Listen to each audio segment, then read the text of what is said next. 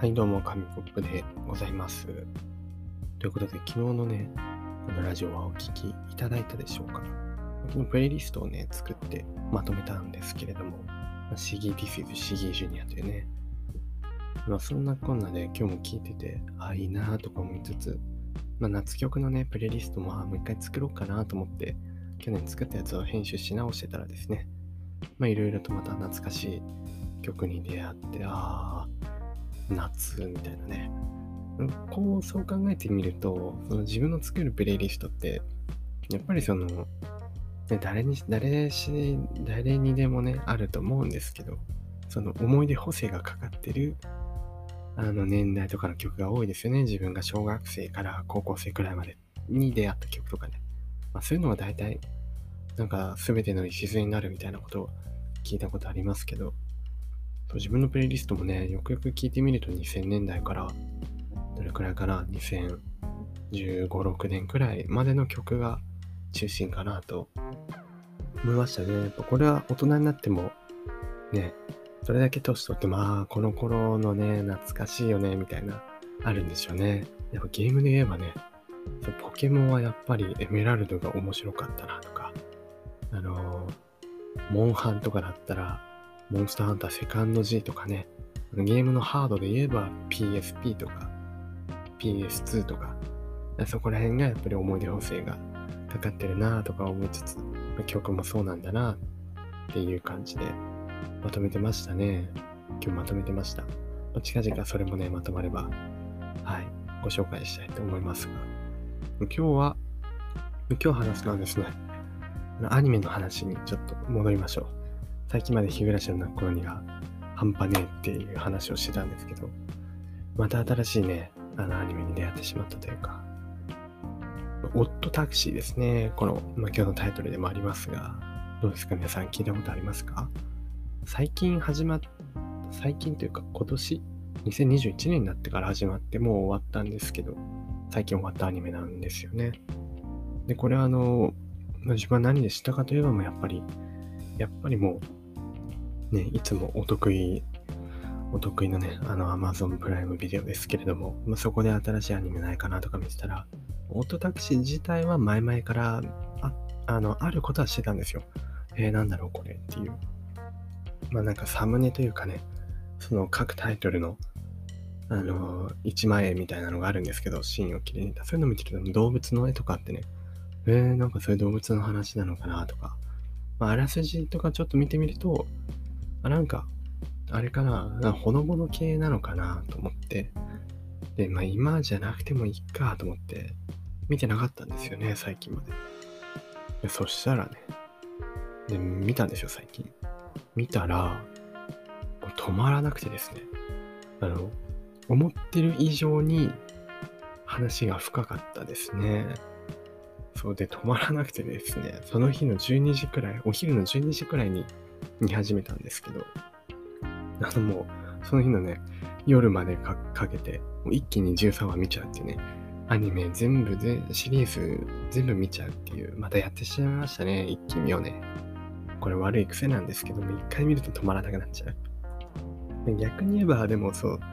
あの、ここまで見なかった自分を褒めたたえたいというか、これもやっぱり途中であの、来週の話を待ってみたいになっちゃうと、ほんとイライラしちゃうんですよね。もうストレスでね。だから、あの、一気見できるっていうのも、ある意味幸せだなとか思いつつ、まあ、時間はその分失われていくんですけれども、まあ、そんな一気見しちゃうくらいのね、面白いアニメでしたね。最初は、ね、そのほのぼの感、1話完結型なのかなと思って、毎回毎回、あ、あらすじを言えばまだ、なんていうんですかね、タクシー、ちょっと変わったタクシー運転手がお客さんを乗せるみたいなオットタクシーって書いてあるだけあるんでね、まあ、タクシーの運転手の話なんですけど、そう、動物なんですよね、映ってる画面の。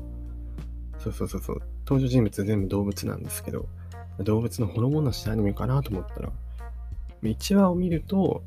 あ、まあ、もうそんな感じなんだとか、まあ2話とかね、どんどんどんどん、どんどんどんどん行くにつれて、ん？あれおかしいな。全然1話完結じゃないじゃんっていう。話つながってるし、みたいな。で、プラス、プラスですよ。あの、だんだんシリアスになっていくんですよね、展開が。結構話がシリアスな展開になっていって、ちょっとミステリー感も出つつ、まあ、アクションもあったりとか、さながら映画みたいなね、感じになってって、面白いなと思って、もしこれが1話完結型のほのぼのアニメだったら、こんな一気見はしなかったんですけど、こんだけうまくストーリーできてたら、ああ、見ちゃうわと思って見ちゃいましたね。またもっとその引き込むポイントっていうのが、うんあの、面白いんですよね。主人公とか、まあその他のキャラみんな、あの、お笑い分かってるみたいな感じの ツッコミをしたりですね、その独特な間とか、あともよく言うあの緊張と緩和ですよね。さっきまで張り詰めてたのに、急にこう、緩和で落としてくるっていうか、まあ、そこのふっとしたね、差のところに笑ってしまったりとか。いや、これ絶対監督、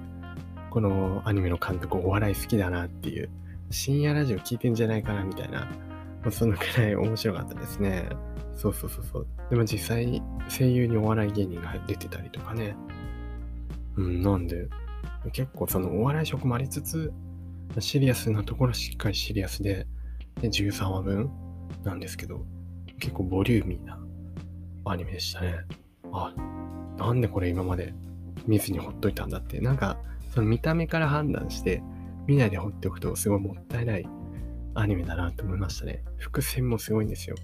伏線もすごい貼ってあって、あの自分が思うのは多分最後に2段階くらいの爆弾があるんですよね。第1段階で、あ、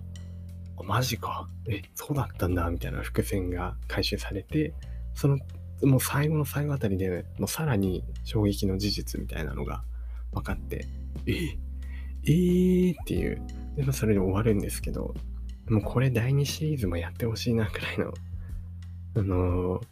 ー、意外と深いアニメでしたね。で、なんですかね。ツッコミどころといえば、まあ、エンディングがめちゃめちゃ、あのー、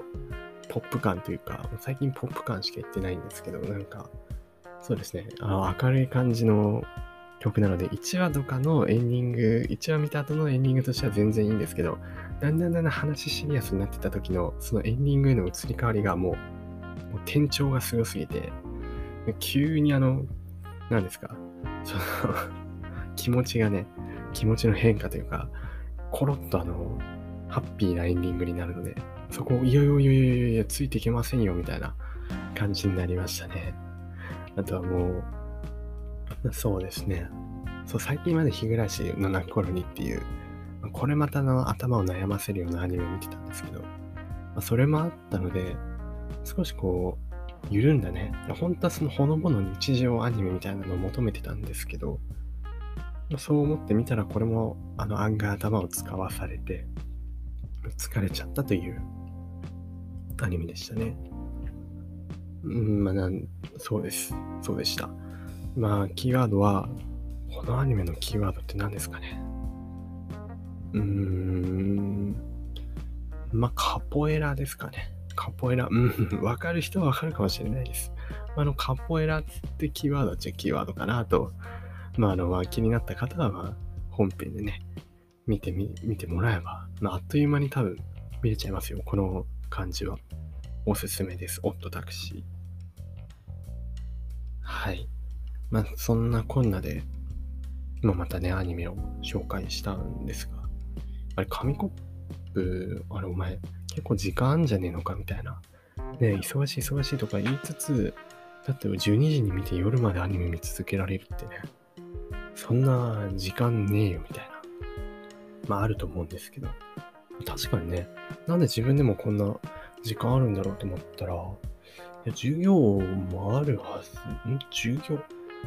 そう、授業ね、あるはずなんですけどね、こう、なぜか気づいたら夜になってて、ん授業ってなんだあれ、授業って何？あ、じゃあ、ちょちょっと頭に痛くなってきましたね。